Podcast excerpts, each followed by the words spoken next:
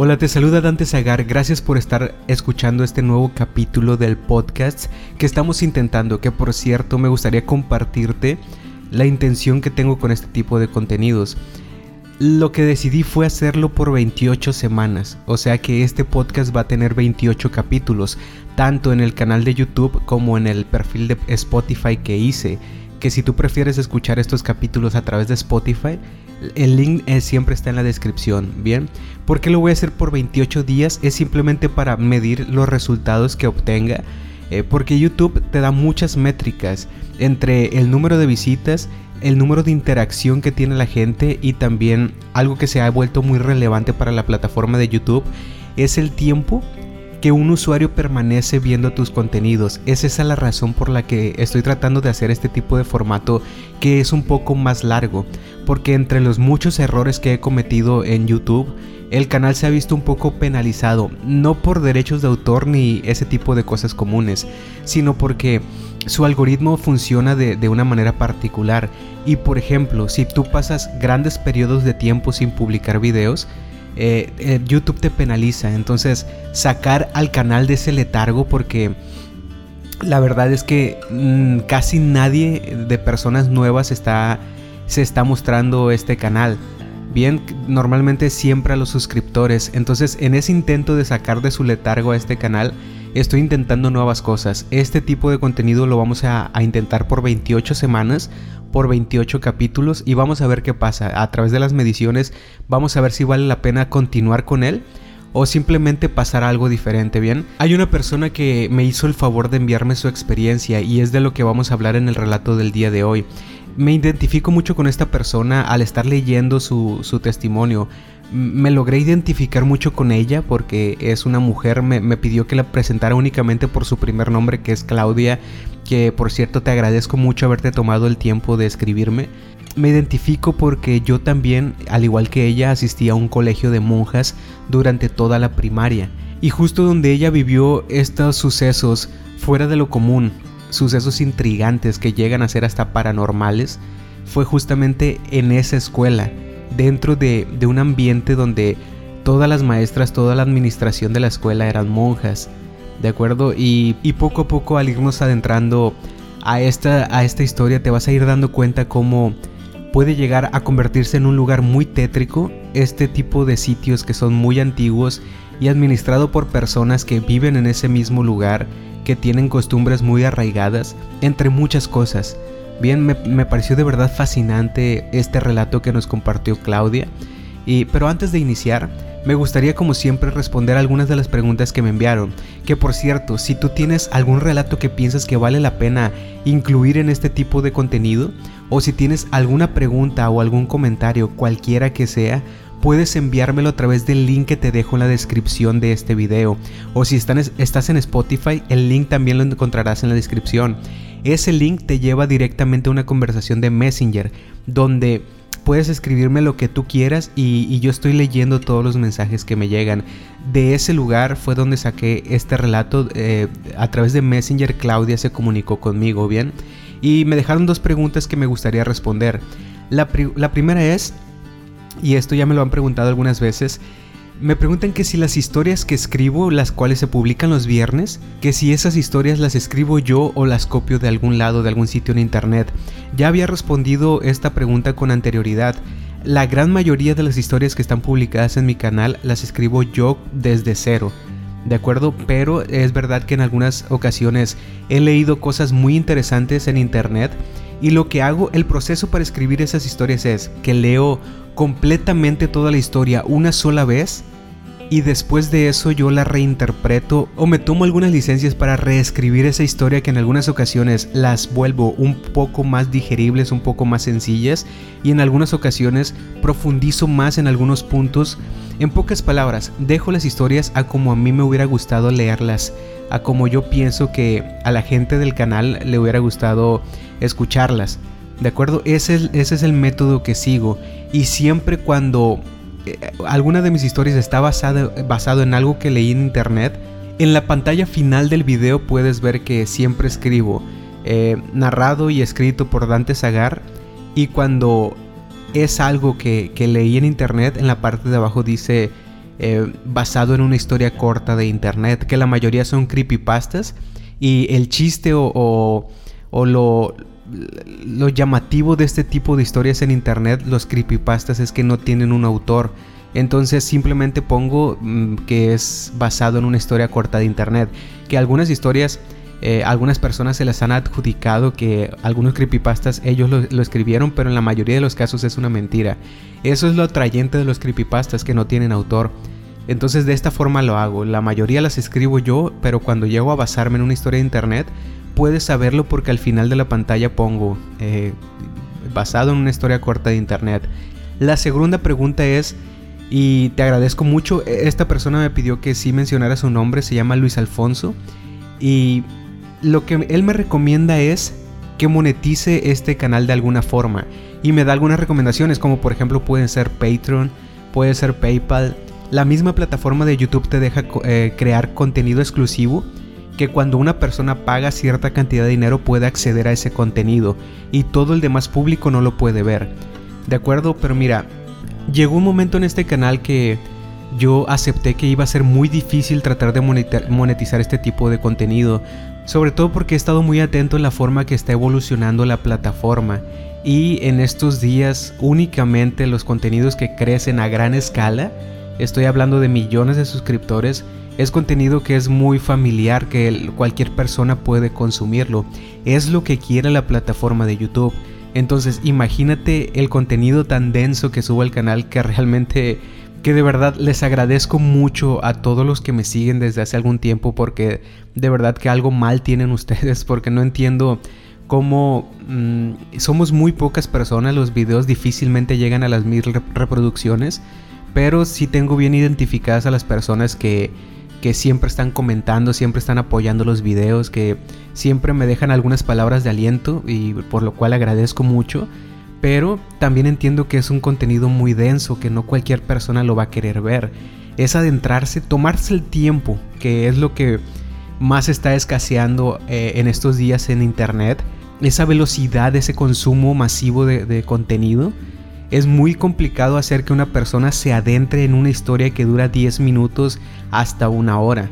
Yo en algún momento comprendí que difícilmente se iba a poder monetizar este canal, pero también quiero decirte algo que escuché de alguna persona que en una ocasión me dijo, em, si tú realmente quieres saber qué es lo que te apasiona, qué, qué es la cosa que te hace realmente feliz, ya sea un trabajo, un pasatiempo, hazte esta pregunta. ¿Qué es lo que harías aunque tú tuvieras que pagar por hacerlo? Y mi respuesta fue este tipo de contenido para YouTube. Creo que es lo que más me apasiona escribir estas historias. Entonces, para mí únicamente el canal representa un hobby, una manera en la que estoy haciendo algo que me gusta. Y un plus, un plus por lo cual les doy muchas gracias son ustedes que siguen los contenidos, que me dan sus palabras de aliento y que realmente creo que ustedes son los que mantienen en pie a este canal porque cada vez veo como menos personas están viendo los videos, pero las pocas personas que me comentan que, que me impulsan a seguir con este contenido de verdad que son motivación para no abandonar por completo el canal. Que a ver, tal vez en algún momento encuentre una, una forma de monetizarlo. En definitiva, en estos días no es una opción de acuerdo, necesito varios cientos de miles de reproducciones mensuales para que valga la pena pensar en algún tipo de monetización. Que sí lo he pensado, imagínate. Eh, sé que, y, nuevamente muchas gracias, pero sé que muchas personas están esperando la cuarta parte. Imagínate que yo hago una sala privada en la plataforma de YouTube donde tienes que pagar 40 pesos, que es lo, normal, lo que normalmente eh, se pide para acceder al contenido exclusivo. Eh, te pido que pagues 40 pesos y ya tienes las 10 partes de, esta serie de videos. Que mira, difícilmente no he podido sacar la cuarta parte. En definitiva, en estos momentos no es una opción estar pensando en ese tipo de cosas. Te agradezco mucho tu pregunta, tu recomendación de que monetice el canal, pero en definitiva no es el objetivo por ahora. De acuerdo, en un futuro, si el canal crece o no crece, ya vamos a ver eh, qué se puede hacer. Pero por lo pronto es un hobby que comparto con ustedes, que les agradezco mucho tomarse el tiempo de ver los videos, pero quiero dejar las cosas hasta aquí por el momento. Y bien, para pasar con el relato que me hicieron el favor de compartirme, Claudia me cuenta que ella asistió toda, toda la primaria a, un a, una escuela manejada por monjas y también eh, los dos primeros años de su educación secundaria. Entonces estuvo ahí ocho años de su vida, ¿de acuerdo? Y me dice que todo estaba, eh, era, era una infancia normal, lo que cualquier niño, ya sea de un, de un colegio o de una escuela pública, estaba atravesando. Era completamente normal hasta que llegó al quinto año de primaria. ¿De acuerdo? De, a partir de aquí las cosas se pusieron un poco extrañas. La razón principal es que Claudia siempre eh, tuvo el turno matutino. Me cuenta que esa escuela eh, manejaba únicamente ese, ese turno de educación. Entonces ella asistía a la escuela desde las 8 de la mañana hasta la 1 de la tarde. Lo que me dice que fue el detonante para todas las cosas raras que experimentó en ese lugar fue que en, llegado el quinto año de, de esa escuela, la administración de este sitio te recomienda que hagas actividades extra clases. Esto quiere decir que Además de ir de 8 de la mañana a 1 de la tarde, eh, por la tarde esta escuela ofrecía algunos cursos, algunos diplomados, actividades que los mismos alumnos y los padres de familia podían realizar. Entonces Claudia decidió hacerlo y les, pidió a sus padres que, que la metieran a un curso de pintura que tenía la escuela. Me cuenta que todo estaba muy bien, a ella le gustaba mucho esta actividad, me dice que hasta el día de hoy es algo que sigue realizando en su casa. Ella eh, a estas alturas ya es madre de familia, ya pasa de los 30 años de edad y estamos hablando de una niña que va en quinto año de primaria. Entonces hasta estos días ella sigue pintando en su hogar. Pero lo interesante de todo esto es que yo lo veo de esta forma. Posiblemente en el turno matutino la escuela era un caos total que no, no llegabas a, a apreciar las cosas que normalmente pasan desapercibidas. Por ejemplo, imagínate esto, la, escuela donde yo iba y lo que platiqué con ella, coincidimos con esto también, era un edificio muy antiguo que tenía eh, dando ese servicio de educación durante muchos años. Este tipo de lugares se, empiezan a deteriorar de una forma eh, particular, empiezan como a verse más lúgubre, sobre todo en la zona de la República Mexicana donde vivimos, donde las construcciones se ven un poco coloniales, ese tipo de construcciones. Entonces da un panorama que de cierta manera resulta ser un poco tétrico. Pero como te lo decía, en el turno matutino con miles de estudiantes corriendo por todos lados, difícilmente llegas a notar este tipo de detalles. Entonces, Claudia me cuenta que sus papás estaban haciendo un verdadero esfuerzo porque esa clase conllevaba que los alumnos llevaran sus propios lienzos, sus propias brochas, sus propias pinturas, sus propios pinceles, entre otras cosas. Ella era consciente y ese tipo de gastos representa un verdadero esfuerzo para los padres de familia. Entonces ella cuidaba mucho de, estos, de todas estas herramientas. Eh, me cuenta, la verdad no sé mucho sobre pintura, no sé casi nada, pero me dice que para pasar, por ejemplo, de, un, de ciertos colores a otros, tienes que cambiar forzosamente de pincel. Y me cuenta que ella prefería pedir permiso para ir al baño y lavar su pincel para no, no desperdiciar muchos, que los que él tenía le durara un poco más de tiempo. Justo esta fue la razón por la que ella empezó a notar que cosas extrañas pasaban en ese sitio. Porque en algunas ocasiones, al pedir permiso para ir al baño, tenía que recorrer una, gran distancia desde el salón donde le estaban dando sus clases de pintura hasta el baño. Me dice que de verdad era una gran distancia que, tenía que recorrer prácticamente de noche, porque estas clases extras se, impartían de 6 de la tarde a 8 de la noche. Entonces ella estaba mínimo recorriendo sus pasillos entre 6 y 7 de la, de la tarde ya el sol se había ocultado en algunas temporadas del año por completo, ¿verdad? Me dice que nunca entendió la verdadera atmósfera tétrica que tenía su escuela hasta que tuvo que recorrer esos pasillos de noche. Y que entendió la enorme diferencia que hay entre que la luz del sol y muchas personas estén rodeándote a tener que avanzar en un lugar tan colonial, tan tétrico, completamente sola, en silencio y prácticamente de noche.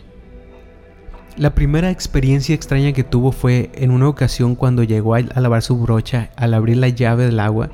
Me dice que empezó a escuchar un, pequeño susurro como si una niña pequeña estuviera llorando. Lo que dice que le pareció más extraño es que al cerrar la llave, este pequeño, este pequeño quejido se detenía. Entonces ella atribuyó a que ese sonido provenía de la llave. Lo extraño me dice que es que durante la mañana, durante sus clases matutinas, también iba al baño y jamás había escuchado ese quejido, que únicamente le fue posible escucharlo en total silencio y en total soledad. Decidió no darle mucha importancia, aunque si era algo en lo que estaba pensando constantemente. Y en días posteriores, cuando iba a lavar sus brochas, lo volvía a escuchar y lo volvía a escuchar constantemente. Me cuenta que en una ocasión decidió llegar al fondo de, lo que estaba pasando. Tenía que saber si ese, ese sonido provenía de la llave, una llave antigua, una tubería antigua, o era algo más, algo que estaba provocando ese, ese sonido. Entonces dejó la llave abierta y decidió rodear todos los, todas las partes que tenía el baño. Obviamente empezó a avanzar con, mucho miedo, con mucha precaución. Y, me cuenta esto que tú también debes de haberlo visto. La mayoría de los baños, las puertas no están completamente desde la parte de arriba y, no llegan hasta la parte de abajo.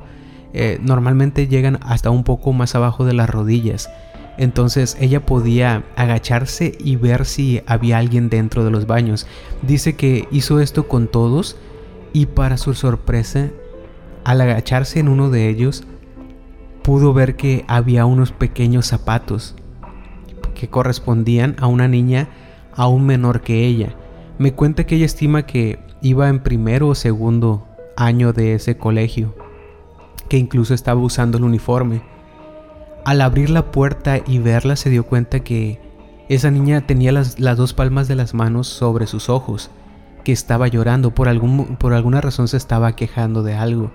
Claudia rápidamente le preguntó que sí, qué le estaba pasando, y la niña al no responder y no saber qué hacer, eh, Claudia eh, decidió simplemente llevarla a la dirección de, de esa escuela, donde algunos maestros todavía estaban trabajando. Ella me dice algo que también pasaba en mi escuela que a la directora de ese lugar las monjas la llamaban madre superiora. Me dice que llevó a esta niña con la madre superiora y lo que ella le dijo fue que era hija del conserje de ese lugar.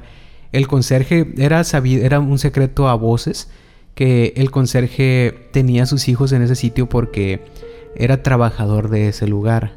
Y ella me dice que eh, él era una persona muy noble, que se llevaba bien con todos los niños, que los cuidaba y que nunca nadie reportó tener algún, algún problema con esta persona, pero que su comportamiento con sus hijos era un poco extraño. Me dice que tenía dos hijos y esta niña pequeña en ese colegio. Después de que ella habló con algunos otros compañeros e incluso algunos de sus profesores coincidieron con que el comportamiento de este conserje era algo completamente contrario a lo que proyectaba con los demás alumnos. Eh, trataron de, controlar a esta niña de que para que ella no llorara más, pero ella simplemente permaneció muy callada sin decir qué le estaba pasando. Y la madre superiora, la directora de ese colegio, le dijo a Claudia, no te preocupes, esto es algo que ya ha pasado antes, es una e, es algo que esta niña hace comúnmente y la verdad nunca hemos sabido que le pase nada malo. Tal vez es simplemente un tipo de berrinche de, niño porque ella quiere irse a su casa y su papá tiene que trabajar hasta tarde. Entonces Claudia no le dio mayor importancia y regresó al lugar donde estaba recibiendo sus clases de pintura. Lo curioso fue que minutos después empezó a recapacitar sobre lo que había vivido. Esto quería decir entonces que cada vez que Claudia había ido al baño, había abierto la llave del agua y había escuchado ese pequeño quejido, ese pequeño susurro, ¿siempre esta niña estaba dentro del baño? Dice que esto fue una pregunta que la persiguió por mucho tiempo. Ese mismo día, porque ella necesitaba una respuesta, trató de, de buscar la, solución a, esto que, que le aquejaba. Entonces ese mismo día pidió nuevamente permiso para salir al baño y comprobó al, abrir la llave del agua, ya no escuchó ese susurro. Esto le hizo convencerse de que en cada ocasión, y me cuenta que fueron más de 10 veces en, el periodo que estuvo recibiendo clases, que iba rápidamente al baño a lavar sus broches, más de 10 veces había escuchado ese pequeño susurro y únicamente cuando abría la, llave del agua. Esto quiere decir que la niña estaba tratando por todos los medios de que no la descubrieran que estuviera allá adentro. Esto la sorprendió mucho, le contó a sus padres. Sus papás le dijeron que poco podían hacer, pues eh, el, papá de esta niña estaba en el, en la misma, en el mismo edificio, estaba trabajando y él siempre podía estar al pendiente de ella. Eh, trataron de explicarle que se trataba de una niña pequeña, que a veces los niños se comportan de esta forma, y de muchas maneras trataron de hacerla ver que no era que no estaba pasando nada malo en ese lugar. Ahora, en esta parte es cuando las cosas se empiezan a poner un poco extrañas, pero al mismo tiempo podrían tener una explicación completamente lógica y normal. Eso es lo que me gusta de este tipo de historias, que te dejan pensando y te hacen deducir tus propios tus, tus propias conclusiones. Lo que me cuenta es que en su casa había una regla. Todos debían de cooperar con mantener la casa limpia, con, los labores, las labores del hogar. Era una regla que tenían ellos como familia y una de las actividades que tenía que hacer Claudia es que le tocaba en algunos días de la semana lavar la ropa de todos. Bien, le ayudaba a su mamá con esa, con esa actividad. Eh, sus otros hermanos hacían algunas otras cosas, pero ella me mencionó esto porque me cuenta que días después de haber tenido esa, experiencia con esta niña pequeña, al lavar su ropa, volvió a escuchar ese sonido, ese extraño sonido que podía escuchar en el baño de su escuela. Que a ver, como te decía, esto puede ser algo completamente extraño y te da y es testimonio de que algo algo raro está ocurriendo o simplemente tiene una explicación muy sencilla a ti te debe de haber pasado que escuchas algo de una forma insistente o escuchas algo que te preocupa, algo que no puedes llegar a identificar bien el sonido. Te lo digo porque a mí me ha pasado, por ejemplo, con algún, algún auto que tuve, que escuchaba un pequeño sonido, llevaba a reparar el auto, pero como lo escuchaba mezclado con el motor y con todas las cosas que se escucha en un auto, eh, yo no llegaba a escuchar bien ese sonido, pero sabía que estaba ahí. Al repararlo, días después aún seguía escuchando ese sonido, porque el oído como que se vicia, como que tu mente hace que se integre ese sonido a las cosas que estás escuchando o al entorno donde lo escuchaste. Es muy posible que, Claudia, que a Claudia le haya pasado algo similar, que este sonido lo, tenía tan presente y sabía que ocurría cuando abría una, una llave de agua que posiblemente lo que pasó fue que imaginó estar escuchando ese sonido. Me cuenta que les dijo a sus papás lo que estaba pasando y ellos rápidamente fueron a revisar la llave del agua. Obviamente le dijeron que lo que estaba pasando es que estaba muy asustada por lo que había experimentado en su escuela, que era simplemente su imaginación y que no debía de preocuparse. De ahí en más las cosas fueron empeorando porque Claudia siempre escuchaba ese sonido por ejemplo, cuando iba a bañarse, cuando lavaba sus dientes, cada vez que abría una llave de agua, me cuenta que ella podía escuchar ese sonido y que era algo muy insistente, que no bastaba con dejar la habitación o dejar el baño en completo silencio, abrir la llave y, y, tratar de escuchar lo que de verdad estaba pasando ahí, únicamente el flujo del agua, a pesar de que se trataba de concentrar en filtrar los sonidos, me dice que ese pequeño quejido estaba allí y fue algo que le acompañó por mucho tiempo. Y me dice que días posteriores cuando asistía a su clase de pintura, al lavar sus brochas en el baño, y algo interesante es que me dice que empezó a tener miedo de abrir llaves de agua, que en ocasiones le pedía a alguna de sus amigas que la acompañara a lavar las brochas, simplemente para no ir sola no, no tenía nada que ver con la oscuridad, la soledad de ese sitio lo tétrico que se puede llegar a ver todo. Todo su miedo caía sobre esa acción de abrir la llave de agua y volver a escuchar ese pequeño susurro, ese pequeño llanto ahogado eh, que, que tanto le estaba asustando. Me dice que a pesar de que su amiga estaba a un lado de ella, seguía oyendo ese pequeño quejido al abrir cualquier llave. Era algo que le empezó a obsesionar. Me dice que esperaba con ansias llegar que llegara la hora de receso para poder ir corriendo al baño y comprobar si sus oídos todavía seguían escuchando ese quejido. Llegó a ser muy traumatizante para ella. Me dice que hasta la fecha, hasta estas alturas, todavía sigue esperando volver a abrir alguna llave de agua y escuchar ese pequeño llanto. Eso, ese pequeño susurro que tanto robó su tranquilidad. ¿Qué es lo interesante de todo esto? En un momento cuando te cuente el desenlace de esta historia, creo que vas a llegar a, la misma pregunta a la que llegué yo. ¿Será de verdad que esa niña, las primeras veces que Claudia iba al baño a lavar sus, sus pinceles, ella de verdad estaba oculta en ese sitio? La segunda es, ¿por qué estaba oculta y por qué lloraba de esa forma? Que era lo que la perturbaba tanto. Y lo otro es lo complicado que es creer que las cosas terminaron como ella lo dice y que al mismo tiempo es muy fácil comprobar que lo que me está diciendo es verdad. Me cuenta que muchas personas a quien ha, contado su, su historia pudieron comprobar que las cosas pasaron así como ella dijo. Lo siguiente que experimentó Claudia le pasó no durante sus clases de pintura, sino sus clases normales, en un horario matutino donde la escuela estaba llena de niños y maestros por todos lados. Me cuenta que de repente una gran multitud de alumnos, de maestros y de monjas eh, estaban, estaban todos juntos en la entrada de la escuela.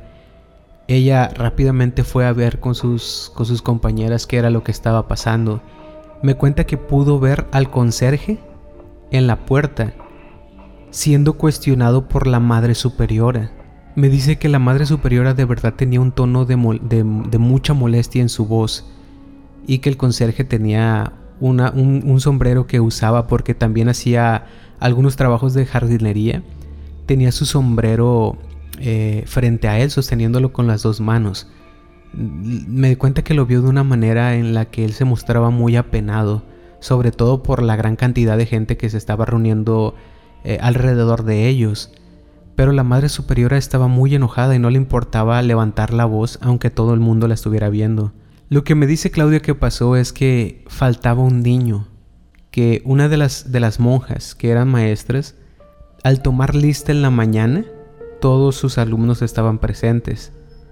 Pero al entregar eh, unos exámenes o unos trabajos, no, recuerda bien qué fue lo que iba a repartir que forzosamente necesitaba eh, tomar la lista y pasar de uno por uno con los alumnos para entregarle eso, se dio cuenta de que faltaba un alumno.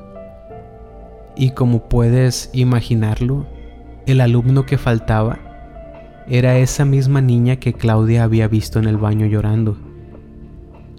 Lo que la madre superiora, la directora de esa escuela, estaba cuestionando al conserje no era porque su hija había desaparecido, sino porque había dejado salir de la escuela a un estudiante, porque las, puertas estaban cerradas eh, todo lo que duraba eh, las horas de clase, y el conserje tenía completamente prohibido dejar salir o entrar a alguien sin la autorización de la directora. a esta persona le estaban llamando la atención porque había dejado salir a una alumna. Ahora, quiero que, veas esto de, de la forma en la que Claudia lo vio y como yo lo entendí. El conserje, como te había dicho, era una persona muy querida por toda la escuela. Todos los padres de familia lo conocían, se llevaba muy bien con todos los niños. La percepción que tenían de esta persona es que era, alguien muy amable. De lo que se enteraron un poco después es que esa niña no era hija del conserje. De alguna forma, que yo pienso que, bueno, es muy sabido que somos un, país donde la corrupción se da, se da muchísimo. Y, estoy hablando de corrupción como el mal manejo o el manejo fuera de, de las normas de ciertos procedimientos. Este conserje logró que becaran, por así decirlo, a la hija de un vecino, que era su amigo y lo conocía de, toda la vida.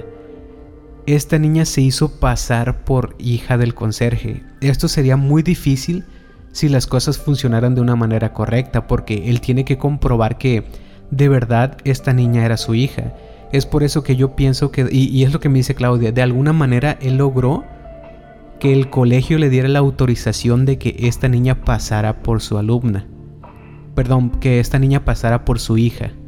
Entonces la realidad era que el conserje no tenía tres hijos, tenía dos y esta niña se estaba haciendo pasar por, por su hija. Sus otros dos hijos incluso estaban presentes en el momento de donde pasó todo esto. Lo extraño fue que esa, esa molestia por parte de la madre superiora porque uno de los alumnos había abandonado eh, el colegio sin su autorización, abrió la puerta a una serie de sucesos inexplicables porque en ese momento al buscar resolver las cosas, tanto el vecino del conserje como, como sus hijos y su esposa desaparecieron y ya nunca nunca se volvió a saber de ellos porque obviamente entre los padres de familia empezaron a hablar, empezaron a, compartir esta información. Eh, resultó que algunos de los padres de familia conocían a esta persona, al vecino del conserje, y de hecho ellos también, era como un secreto a voces que ellos sabían que esa niña de verdad era hija del vecino del conserje, no de, no de él. Lo que les pareció extraño a ellos también que desaparecieron, abandonaron esa casa y no volvieron a saber de él. Me cuenta Claudia que esta persona trabajaba en una construcción, estaban haciendo una torre de departamentos y él trabajaba en ese sitio. Eh, en ese lugar mucha gente lo, había visto e incluso llegaron a tener interacción con él.